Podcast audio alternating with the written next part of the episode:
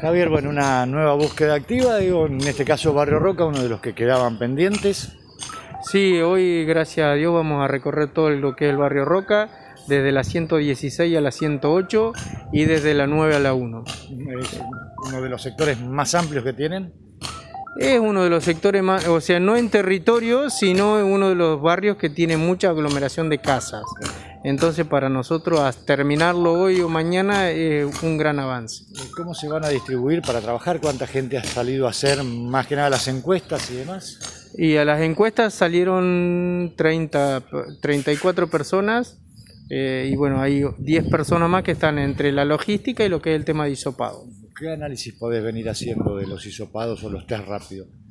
Los test rápidos para nosotros eh, fue muy importante el análisis que hemos hecho este mes porque hemos detectado en toda la búsqueda activa aproximadamente unos 40 eh, personas positivas, las cuales se le hizo, eh, eh, se cerró el, círculo en, menos de cuatro horas, o sea que hemos adelantado muchas horas de contagios y bueno, hasta ahora el, avance es importante. ¿Cómo, cómo analizás desde el trabajo de, ustedes en, campo este, esta meseta que se ha dado en los últimos días?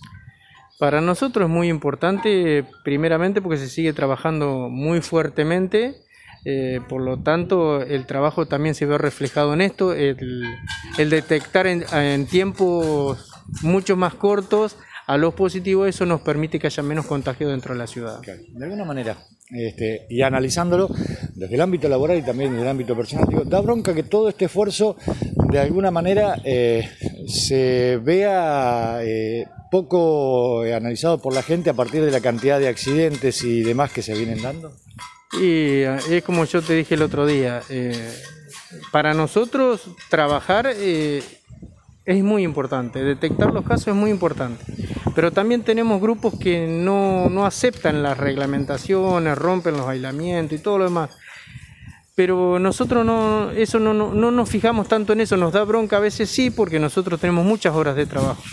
Pero bueno, seguiremos, no nos cambia la manera de trabajar y seguiremos insistiendo para convencer a esa gente de que si ellos cumplen la reglamentación es menor el contagio en pico y vamos a poder tener más libertades.